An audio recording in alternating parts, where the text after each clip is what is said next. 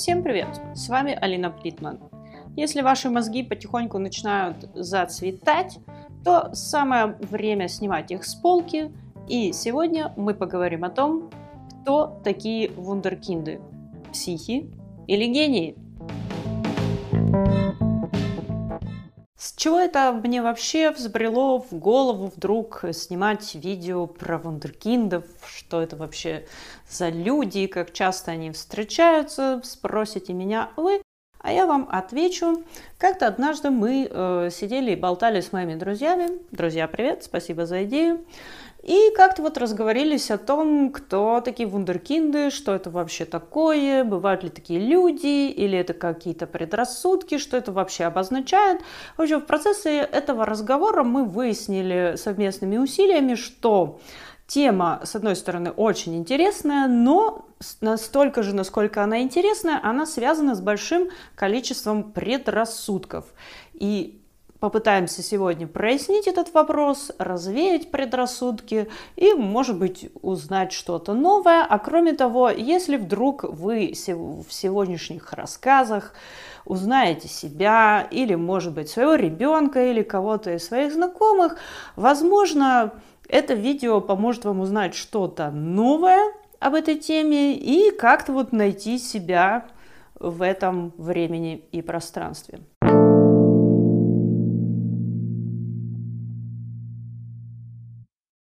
А начинать по традиции следует сначала, вот с него мы и начнем. Что это за вундеркинды такие? Начнем, как всегда, с матчасти и определимся с определениями. Вундеркинд, в принципе, это разговорное слово, и происходит оно из немецкого языка, состоит из двух частей. Вунда – это чудо, кинд – это ребенок. Соединяем, получаем чудесный ребенок. Чудо, что за ребенок? В общем, ребенок так или иначе связан с чудесами. И понятно, что это слово применяется в разговорном языке, но, в общем-то, да не в общем-то, а вообще не применяется в академических кругах, в кругах ученых, которые исследуют такое явление, потому что все-таки вундеркинд соотносится с ребенком, а потом человек вырастает, становится взрослым, и что дальше? Хорошо, как же это называется в научном сообществе, как это называют специалисты?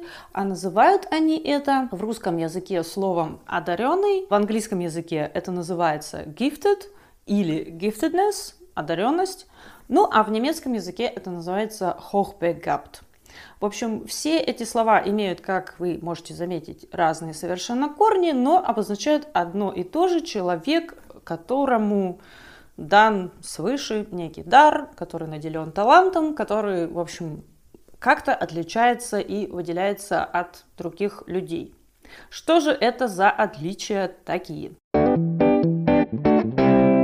И что же это за такие способности и особенности, чем же эти так называемые вундеркинды или одаренные люди отличаются от всех остальных людей?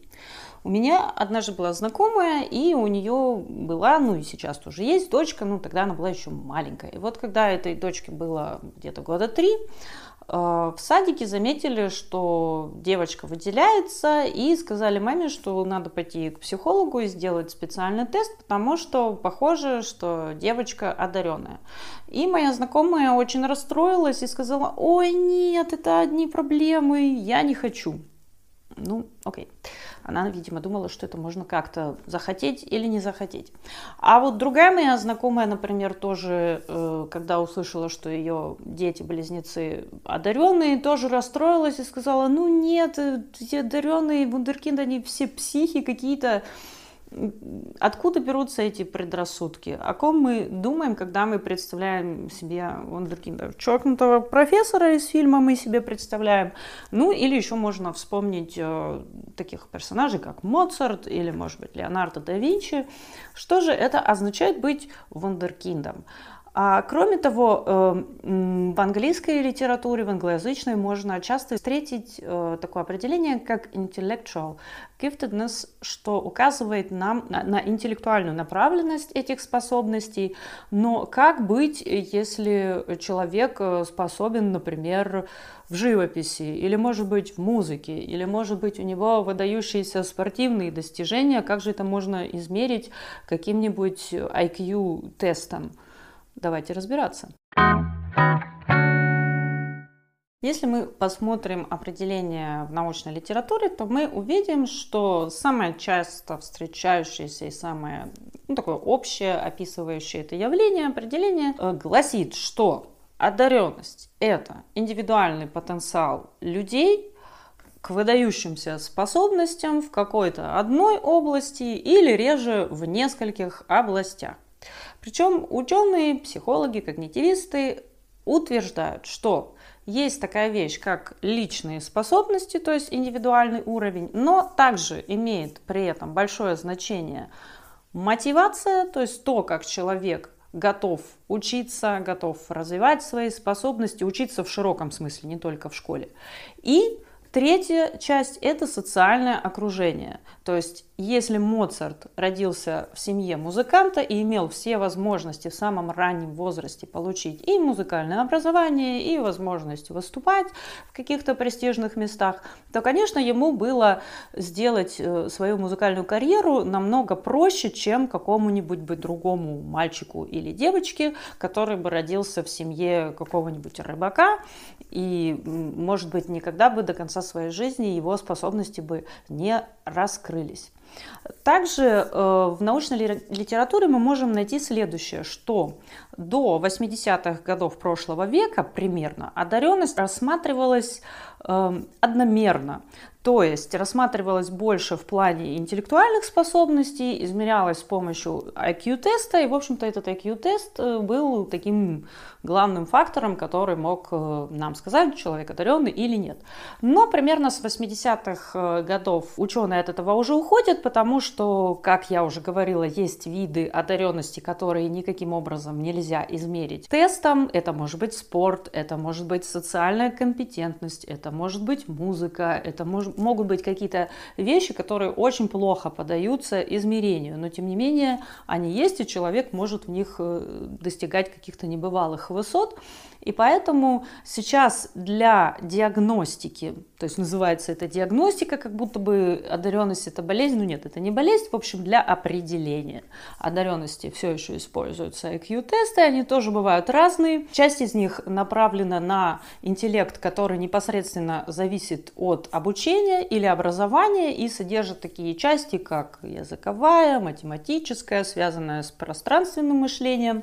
А часть из этих тестов Э, нацелена на выявление потенциала. Она связана только лишь с возможностью логически мыслить, делать логические построения, находить причинно-следственные связи. Но в любом случае для прохождения этих тестов никакие знания вам не понадобятся и только нужно, вот в чистом виде ваша способность. Но при этом нужно заметить, что еще сто лет назад где-то в 20-е годы, в 30-е в Советском Союзе такие выдающиеся советские психологи, как Лурия и Выгодский, определили, что даже такие вещи, как способность к пониманию логических конструкций, построению логических конструкций, логическому мышлению или производству логических выводов, тоже можно натренировать. То есть мы всегда должны помнить, что есть способности и есть тренировка. Без способностей но с помощью тренировки можно добиться определенных результатов, да, но если у человека есть способности, и он будет тренироваться как Моцарт, то, конечно, он достигнет намного большего. Но и с другой стороны, наоборот, что даже самый способный человек какие бы выдающие способности у него не были, если у него не будет возможности где-то их проявить и вообще даже понять, что они у него есть, конечно, никаких успехов и ничего необычного, примечательного и выдающегося в своей жизни вряд ли он совершит.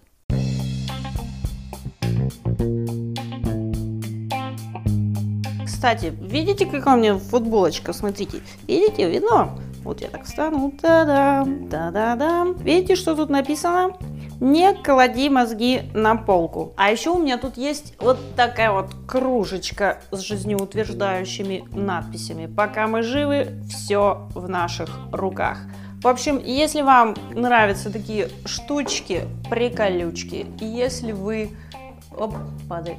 Если вы уже фанат проекта «Мозги на полку». Или, может быть, если вы просто часто ищете и думаете, что подарить на день рождения подружке или мужу, или, в общем, какому-нибудь человеку, и ищете какие-нибудь прикольные штучки, то у меня теперь есть магазин, в котором продаются вот такие прикольные футболочки и еще всякие разные штучки. Ссылка в описании. Заглядывайте. Буду рада, если вы найдете что-нибудь интересное для себя.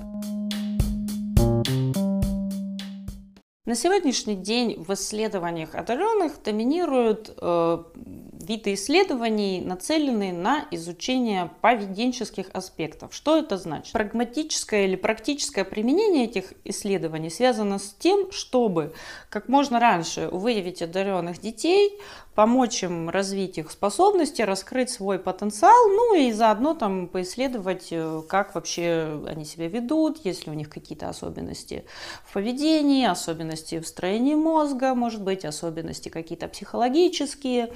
И в этом смысле на сегодняшний день различаются два основных метода. Первый метод – это психометрический, который изучает, как на развитие способностей влияет мотивация и социальное окружение окружения. И второй метод – это когнитивно-психологический, который работает ретроспективно, то есть он сравнивает людей без способностей их развитие на определенных этапах и людей со способностями и их развитие на определенных этапах и сравнивает. Вот, допустим, приходят в шахматный клуб два ребенка. Один одаренный, один совершенно обычный. И вот они оба вначале ничего не умеют. И что вот потом они начинают заниматься, и как вот у них идет развитие, как это все происходит, быстрее, медленнее, каким образом, какие качественные отличия. Вот наподобие такого в разных совершенно отраслях. Это может быть музыка, это может быть шахматы, шахматы, это может быть какие-то еще вещи, но главное, чтобы для этого метода когнитивно-психологического, чтобы была возможность какого-то измерения. Вот, допустим, в шахматах мы можем совершенно четко измерить. Вот приходят два человека, новичка, дилетанта, они не умеют ничего. Потом вот они там потренировались какое-то время, и вот они уже могут вот такие-то вот партии там разыгрывать, вот такие-то легенькие там делать какие-то комбинации. И вот, вот это вот э, усложнение, нарастание мы можем отследить, зафиксировать и сравнить. И таким образом мы видим, что существует пять основных направлений, в которых могут проявиться способности. Это общий интеллект, творчество, музыка, социальная компетентность или практический интеллект, это еще называется, и психомоторика. И также у нас есть еще две переменные, которые тоже оказывают очень большое влияние на развитие способностей. Ну, я думаю, что это э, действительно не только для одаренных людей, а и для всех, в принципе, людей. Это мотивация, насколько человек мотивирован, хочет, заинтересован, горит синим пламенем, чтобы э, заняться каким-то интересным ему делом. И, конечно, если человек с таким рвением начинает что-то делать, понятно, что определенных успехов он, независимо от своих способностей, в этом достигнет. А второе, это, конечно же, его окружение, и тут, конечно же, тоже имеет значение, поддерживают ли этого человека в его начинаниях, дают ли ему возможность проявить себя, есть ли у ребенка возможность записаться в какой-то кружок по интересам. Или наоборот, может быть, над ним все смеются, обижают его, родители тоже не понимают, что ты такой странный, как ты себя ведешь, почему ты такой задумчивый там, или что там в таких случаях обычно говорят. В общем, эти оба фактора, конечно же, тоже оказывают огромное влияние на развитие способностей, но не только у одаренных, а в принципе у всех людей. Так что в этом смысле одаренные люди никак не отличаются от всех остальных. Исследование на тему одаренных людей э, начал, ну или по крайней мере значительные исследования, которые все еще цитируются до, по сей день, начал американский психолог Льюис Терман. Начал он это практически сто лет назад, в 20-х годах прошлого века. И э, в результате его очень известного исследования сложилось такое впечатление или мнение, что одаренные люди – это люди, которые более успешные в своей профессии, обладают обладают боль, большей социальной компетентностью и более эмоционально стабильны. Ну, как бы звучит хорошо, конечно, и любые достоинства всегда, конечно, все идет нам в копилку, хорошо, замечательно, но так ли это на самом деле? Так как исследования Льюиса Термана уже более старые, то, конечно, существует и критика, э, которая говорит о том, что Льюис Терман выбрал э, для своего исследования какое-то количество детей и наблюдал э, за ними на протяжении длительного времени. И как ни странно, это тоже повлияло на результаты исследования в плане объективности. Почему?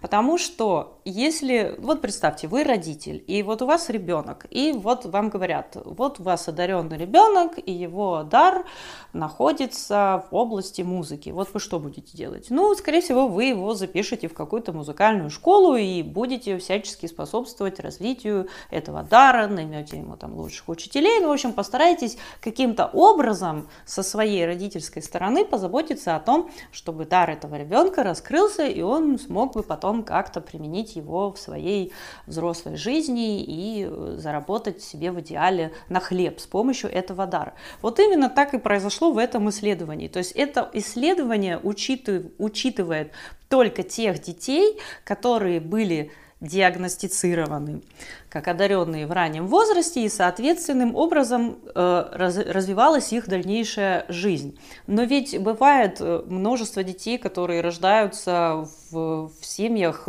бедных людей, простых рабочих или, может быть, мигрантов.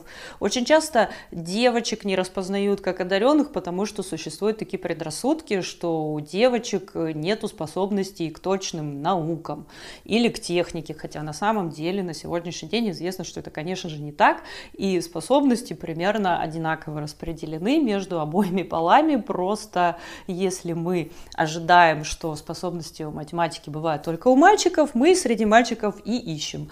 А если у девочек, в принципе, никаких способностей к математике или вождению автомобилей мы не ожидаем, то мы как бы и не рассматриваем эту группу людей как э, потенциальную группу людей с некими способностями. Ну и плюс вспомним, что не во всех странах женщины вообще могли получать полное образование высшее и как-то в профессиональной сфере проявлять себя до недавнего времени, да, и все еще, в общем-то, феминистки борются за свои права. Так вот, на сегодняшний день мы знаем, что одаренность может проявляться как по наследству, по наследственности. В общем, у одаренных родителей могут рождаться одаренные дети, но это совершенно не обязательно. Если мы вспомним такого персонажа, как Михаил Ломоносов, то мы видим, что в обычной простой семье неграмотных крестьян тоже может родиться одаренный ребенок, который потом последует в Москву за рыбным обозом, и вот его именем назовут впоследствии университет.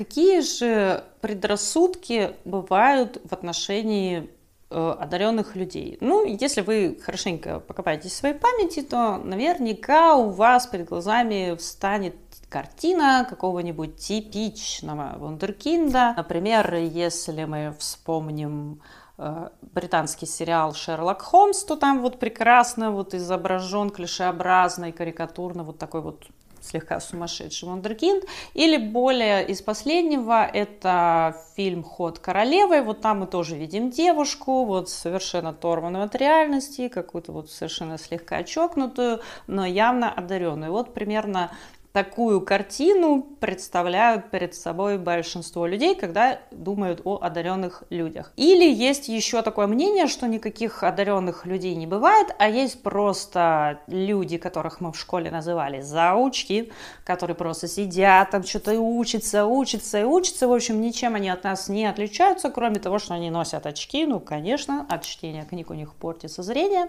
И очень много учатся, и вот поэтому они вот такие вот противные, въедливые, делают делают вид, что там что-то они знают, а на самом деле нет. Ну, на самом деле не знаю, обрадую я вас или расстрою сейчас, если скажу, что никаких типичных вундеркиндов или одаренных людей в природе не существует. Точно так же, как и спектр областей одаренности, то есть в чем может быть одарен человек, достаточно широк, точно так же и поведение, характер, какие-то индивидуальные качества человека совершенно могут быть какими угодно. То есть одаренные люди не являются автоматически ни сумасшедшими, ни какими-то злыми, ни э, скромными или наоборот очень веселыми. Они такие же разные, как и все остальные люди.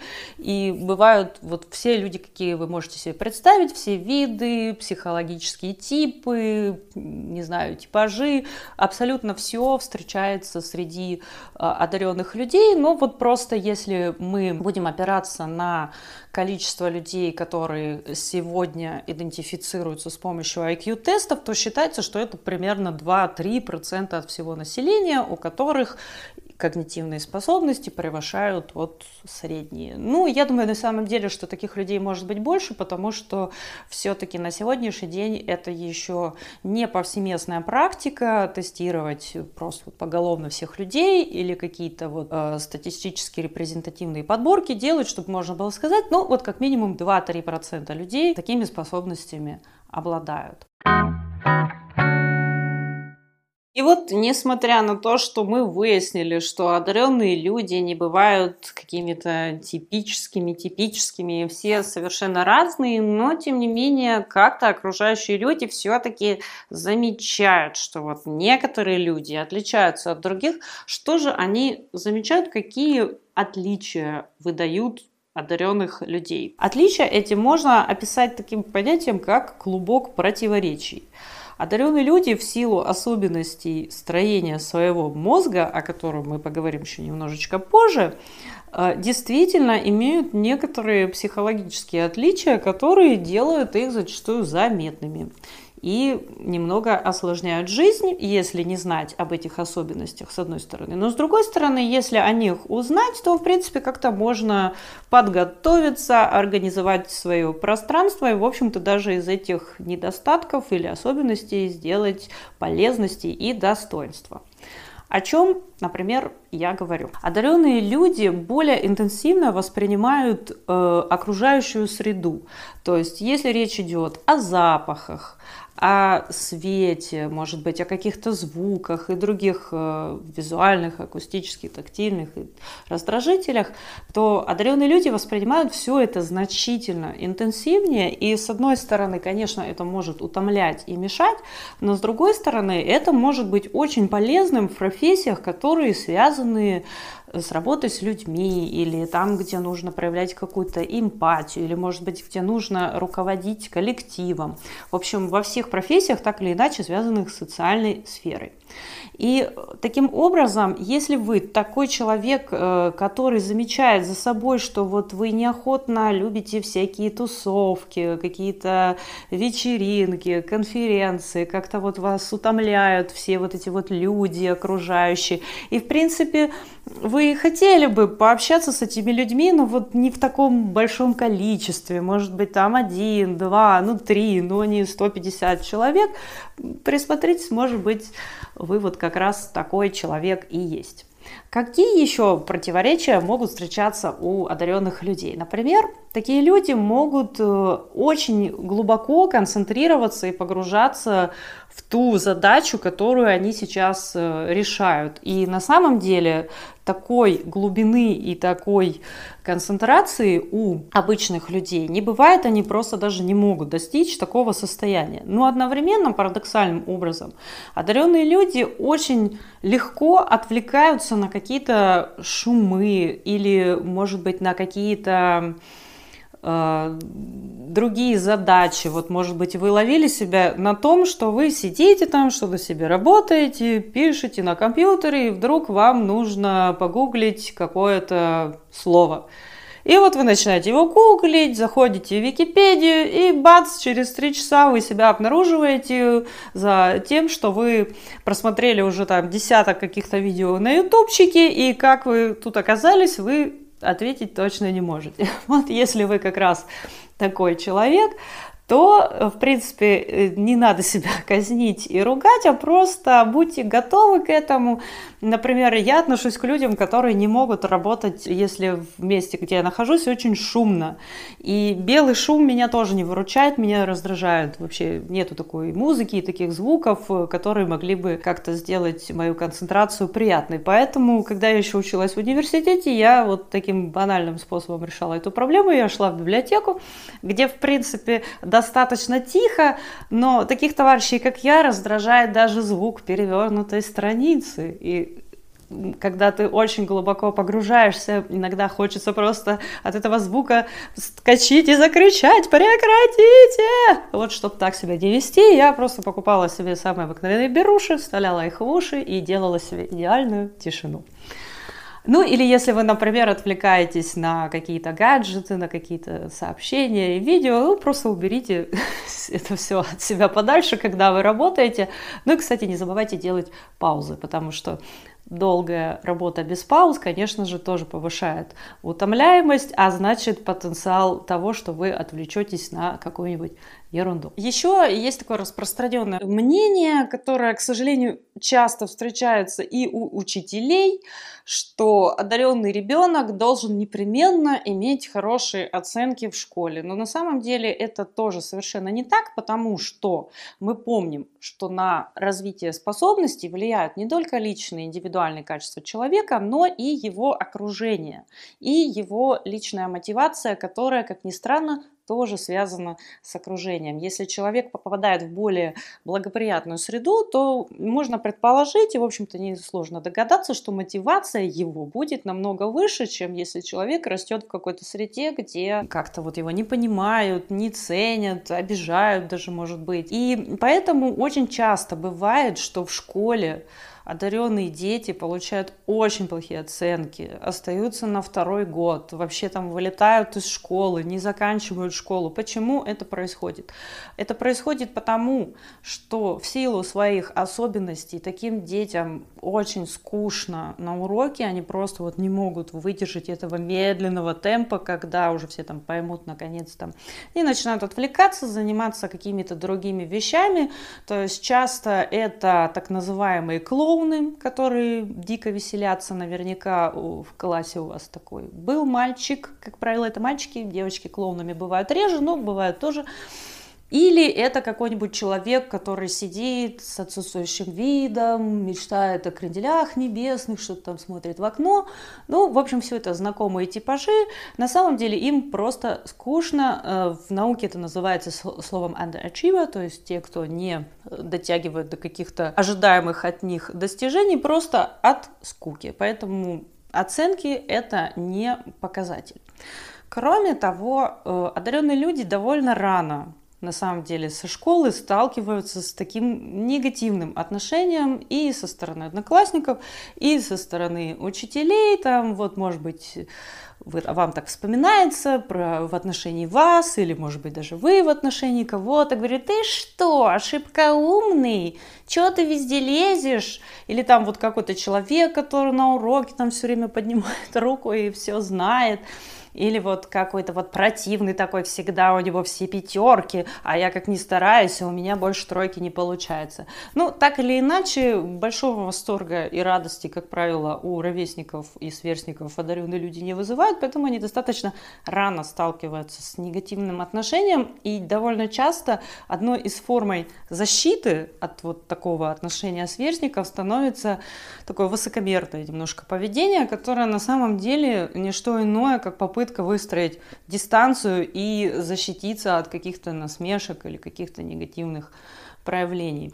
Ну, в общем-то, и во взрослом возрасте очень часто можно от взрослых услышать, что да вот, раньше не было там никаких вундеркиндов, это вот все выдумки там какие-то, или это вот наоборот, не нужно э, одаренным детям никакого специального обучения, не нужно им помогать, они и так в каком-то элитном положении, они себя возомнят элитой, они заберут все наши рабочие места. В общем, вот такие вот все страхи и предрассудки не обоснованные, потому что ну, если человек может больше, и он может сделать что-то замечательное в музыке, или может быть в спорте, или может быть в науке, или, может быть, даже просто на заводе каком-нибудь быть талантливым руководителем, то на самом деле от этого выиграют только все. И это какие-то такие необоснованные страхи, наверное, основанные больше на собственной неуверенности, нежели на каких-то объективных вещах, которые могут случиться, если одаренные объединятся и захватят мир. Какие еще интересные а, противоречия, ну или не знаю, насколько уже не интересные, но они встречаются у одаренных людей. Одаренные люди, с одной стороны, очень быстро увлекаются и втягиваются в какой-то новый проект, начинают его так делать радостно и с большим энтузиазмом, но потом могут очень быстро в нем разочароваться и Бывает так, что при малейшей какой-то вот неудаче, какой-то неурядице, все, полнейшее разочарование, бросаем все, не хочу больше даже не слышать об этом, не говорите мне об этом.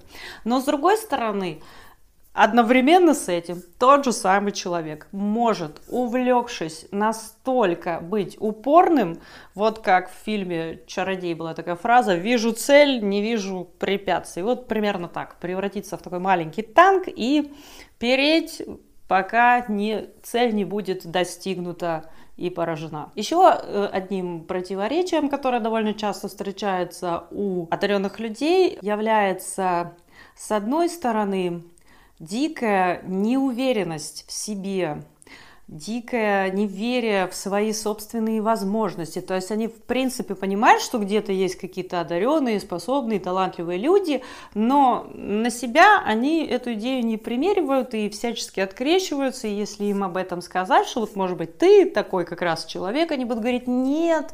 И тест, они делать, IQ-тест э, э, для диагностики, они делать, как правило, боятся и отказываются. И даже нередки такие случаи, случаи, когда одаренные люди, сделав тесты с удивлением, обнаружив там какой-то IQ, соответствующий их одаренности, они просто не верят, они говорят, это случайно, это что-то вот ошибка, или это психолог неправильно там посчитал. И иногда это приводит их в такую ярость, что они даже разрывают свой тест, сжигают, в общем, разные случаи, известные из практики психологов. Но, с другой стороны, внутри каждого такого неуверенного неуверенного, стеснительного человека сидит дикая, огромная, не знаю, неземная уверенность в том, что он может совершить что-то невероятное. То есть, если такой человек будет заниматься научной деятельностью, то это минимум Нобелевская премия. Если такой человек займется спортом, то это минимум золотая медаль на Олимпийских играх. Или все, или ничего. Если этот человек посвятит себя, ну, к примеру, хирургии, то это будет лучший хирург всех времен и народов. И, конечно, если озвучить вот это вот внутренний голос и рассказать о таких мыслях окружающих, конечно, скорее всего, окружающие вас высмеют. Но самое интересное, что этот внутренний голос не врет, и если человека поместить в такие благоприятные условия, где он может действительно развить и проявить максимально свои способности, то они действительно могут достичь таких необычайных результатов. Какие еще особенности встречаются у одаренных людей, которые довольно-таки сильно осложняют им жизнь, если не узнать это вовремя, ну или вообще когда-нибудь, и принять какие-нибудь меры по спасению себя? А как мы помним, спасение утопающих только лишь в руках самих утопающих. Например, из-за того, что э, одаренным детям чаще всего бывает очень легко учиться в школе, настолько легко, что некоторые из них скучают, и, как мы помним, вылетают просто из школы за неуспеваемость, но все-таки часть детей получает э, хорошие оценки, не прилагая никакого особенного труда для получения этих оценок. И может показать, что здорово, классно, закончил школу на все пятерки или что там сейчас, двенадцатки ставят или в Германии наоборот единицы, не прилагая там никакого труда, не надо зубрить там ничего, учить. Но проблема в том, что рано или поздно человек сталкивается с такими задачами, когда ему нужен навык учиться. То есть Одаренные дети не научаются учиться. Нужен навык упорного такого разбирательства с какой-то темой, чтобы вот сесть и вникнуть, и стараться, и даже если у тебя не получается решить эту математическую задачку, вот я, многие, когда вспоминают о школьной математике, вздрагивают до сих пор, будучи взрослыми, так вот, в школе самое главное, чему мы должны научиться, это, что если мы чего-то не умеем, нам надо просто сесть, разобраться, посмотреть, так, сделать какой-то себе пошаговый процесс и спокойно, не впадая в истерику от малейшей неудачи, просто вот пройти этот путь от первого там, до последнего предусмотренного пункта. Так вот, одаренные дети этому не научаются в школе, и поэтому у них впоследствии могут возникнуть проблемы, с выбором профессии, так как кроме всего этого они еще и зачастую имеют способности в разных областях и не могут таким образом ориентироваться на то, что у них лучше всего получается. У них много чего получается. А что делать? И получается, учиться не умеем, при малейших трудностях пугаемся, на какую-то одну способность ориентироваться не можем, еще любим перескакивать с одного на другое, Какую профессию выбирать? Проблема. Следующей особенностью, также здорово осложняющей жизнь одаренным людям, является то, что такие люди, как правило, не ориентируются на то, что принято в том или ином обществе. Их интересует главное. Они задают очень много вопросов. У них э, никогда не заканчивается интерес, любопытство, жажда познания чего-то нового. И э, если вы, может быть, встречали таких детей, есть такие дети, которым нельзя сказать вот там сядь, не бегай, нельзя. А он тебе будет говорить, а почему нельзя? И вот ты ему не можешь придумывать там никакие сказки, что там сейчас милиция тебя придет, заберет, или там, я не знаю. Вот таким людям надо совершенно четко объяснить, почему это нельзя. И вот если этот маленький человек будет согласен с вами, что этот запрет действительно разумный, а не какой-то глупый и не про, просто проявление вашей взрослой воли произвольно, вот только тогда он может быть с вами согласится, а может быть и нет. И такие люди, конечно же, вырастают нонконформистами. Они очень отрицательно относятся к тому, когда люди лицемерят или когда люди выполняют какие-то нормы вежливости, особенно не задумываясь, говорят какие-то там слова, повторяют, э, просто не задумываясь об их смысле. Они очень часто высказывают это недовольство окружающим людям. И, конечно, люди, которые вынуждены это слушать, тоже не приходят э, в дикий восторг от этого всего. И поэтому часто одаренные люди чувствуют себя достаточно одинокими. Один э, человек описал это так, что я себя чувствую так, как будто бы я относился к какому-то меньшинству, состоящему из одного человека. Или часто дети описывают вот это ощущение, ну, в зависимости от склада ума, если э, вы больше склонны к естественным наукам, то в детстве вы будете считать себя скорее марсианином, а если вы больше склонны к гуманитарным наукам или к творчеству, то вы будете в детстве скорее себя считать представителем волшебного мира и ждать, когда к вам прилетит какая-нибудь сова из Хогвартса и позовет вас в эту замечательную школу. С какими еще проблемами сталкиваются одаренные люди? Зачастую из-за того, что они испытывают такое сильное чувство одиночества, непонимания окружающих, да плюс к тому их гиперчувствительность и восприимчивость, которая также может еще выражаться в различной психосоматике, то живот болит, то голова болит. То есть это, конечно, бывает не только у одаренных людей, но у них это бывает в большей степени.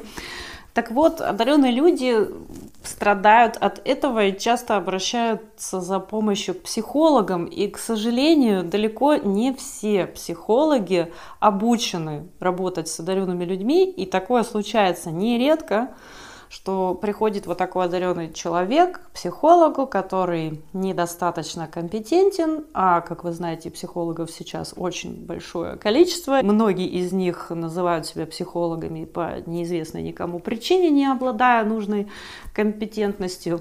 Так вот, эти нерадивые психологи ошибочно диагностицируют у одаренных людей такие психические проблемы, как пограничное расстройство или аутизм, или, может быть, например, наоборот, э, синдром... Хм, Спасибо, Сири, но я тебя ни о чем не спрашивала. Или, может быть, э, дефицит расстройства внимания, или, может быть, шизоидное расстройство личности, или нарциссическое расстройство. На самом деле, это не значит, что одаренные люди не могли бы страдать такими расстройствами в той же ровной мере, как и все остальные. Одаренные люди могут страдать какими угодно видами расстройства и психических заболеваний, но не чаще, чем все остальные люди. Но, видимо, некоторые особенности их поведения или их восприятия окружающей среды, плюс отсутствие необходимого опыта работы с одаренными людьми заставляет некоторых э, психологов просто путать и диагностицировать одаренность с синдромом Аспергера. Аспергер. Аспербергера. С синдромом Аспергера. Вот. Кстати, из-за того, что одаренные люди вот так вот негативно относятся э, к лицемерию, каким-то вот этим дежурным фразам, нередко бывает, что у них, особенно в детском и подростковом возрасте, возникают проблемы в общении с ровесниками. Одаренные люди очень хорошо находят общий язык с людьми намного старше себя, потому что по уровню своих когнитивных способностей, это им явно ближе. Но точно так же они и очень здорово общаются с людьми намного младше себя, потому что в их восприятии маленькие дети более непосредственные, они ничего не пытаются им играть, изображать, как-то их обманывать, и они, конечно, понимают, что это маленькие дети, и с ними нельзя поговорить на какие-то очень умные темы, которые, возможно, их бы интересовали, но в эмоциональном плане эти маленькие дети дают э, ощущение тепла, открытости и всего того, что одаренному человеку бывает сложно получить, особенно в подростковом возрасте, от своих ровесников. Мы уже говорили о том, что одаренные люди обладают очень большим спектром интересов и иногда перескакивают с одной темы на другую, а еще им очень плохо удаются рутины. Вот, например, если вы помните, как в начальной школе, там в первом классе нужно в прописях сидеть и целую строчку писать букву А, то вот это вот задание, это совсем не для одаренных людей, это просто смерть. И вот многие учителя думают, что нет, надо наоборот, вот э, чтобы ребенок научился, чтобы у него был более красивый почерк, не будет у одаренного человека более красивый почерк, он просто не будет этого делать. И э, нидерландский психолог Франс Мёнкс, э, кстати, выделил два вида разделил, классифицировал э, одаренных на одаренных дилетантов, как он их назвал, и одаренных экспертов. Одаренные дилетанты это те, кто увлекаются начинают, потом доходят до каких-то сложностей, бросают и увлекаются следующим. И таким образом в процессе своей жизни такие люди э, постигают большое количество умений и навыков, очень хороши они в конце концов не становятся ни в одном из них, то есть мы все учились понемногу чему-нибудь и как-нибудь, то есть всего понемножку, но в целом, если сравнить это понемножку э, с людьми э, с обычными способностями, это все равно будет, как правило, больше и все равно они будут выделяться.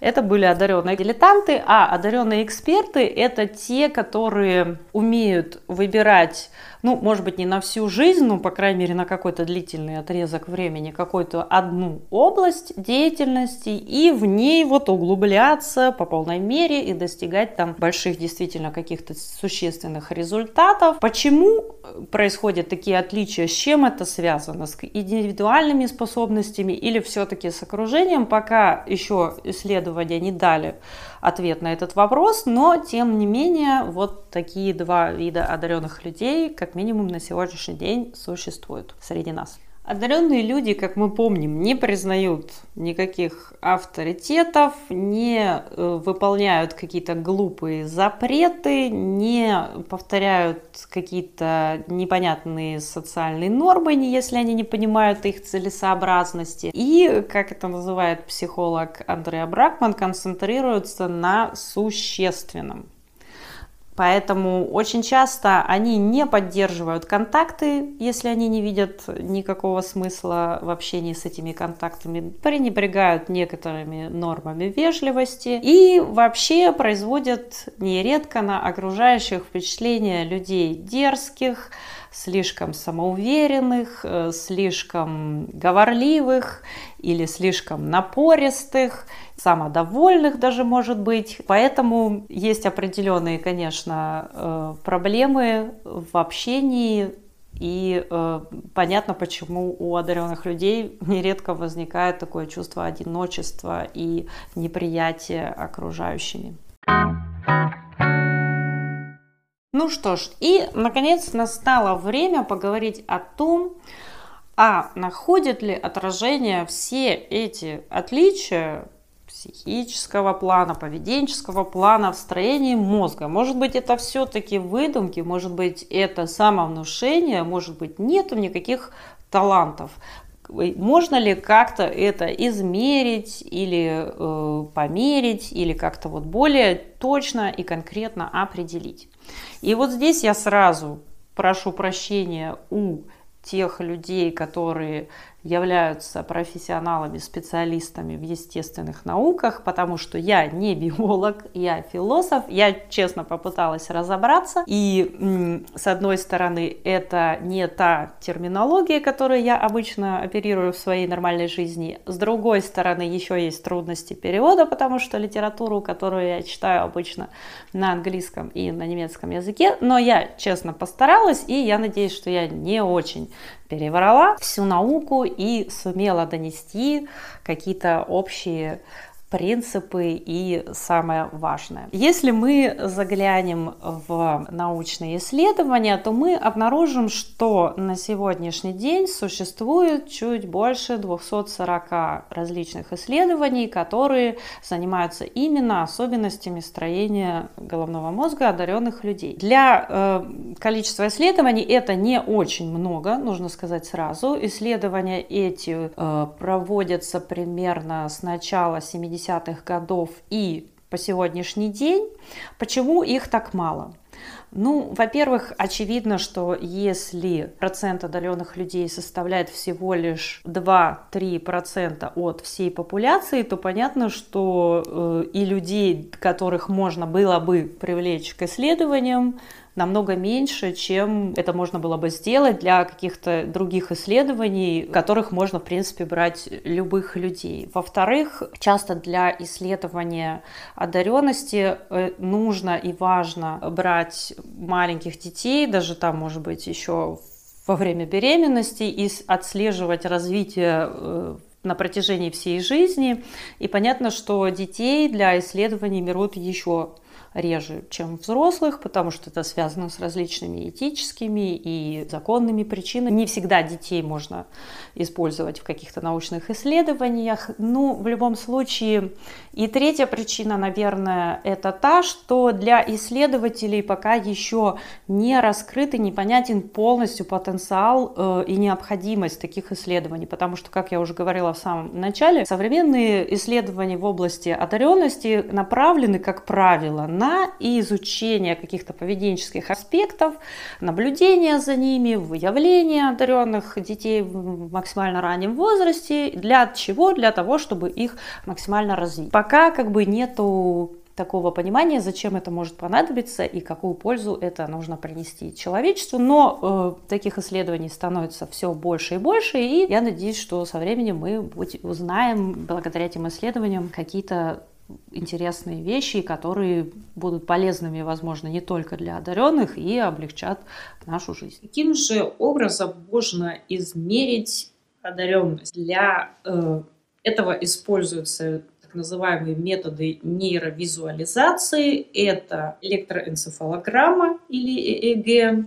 Также наверняка вы слышали такое понятие, как МРТ, магнитно-резонансная томограмма, и другие виды томограмм, которые, которые позволяют измерить э, процессы тока крови голове человека. И первое отличие, которое удалось измерить таким образом, это изменения, которые были обнаружены у эмбрионов, то есть э, во время беременности появляется человек, и начинают развиваться все его органы. И было замечено, что развитие правого полушария э, существенно отличается от развития правого полушария головного мозга э, обыкновенных людей. Ученые определили, что у мальчиков одаренных уровень тестостерона немного ниже среднего, а у девочек немного выше среднего. В общем, нельзя сказать, что это усредняется до прям одного уровня тестостерона. Ну, общая тенденция такова к сближению, что ученые назвали это явление андрогенным уровнем тестостерона. Второе отличие, которое было найдено с помощью нейровизуальных методов, это доминирующая рука. Как вы, возможно, уже слышали, примерно 20% населения Земли являются владельцами так называемой атипичной доминирующей руки. Это может быть или левая рука, или э, так называемые амбитекстры или люди, которые одинаково хорошо владеют как левой, так и правой рукой. И из них примерно 10% населения являются вот левшами в чистом виде, без всяких правых рук там или чего-то еще.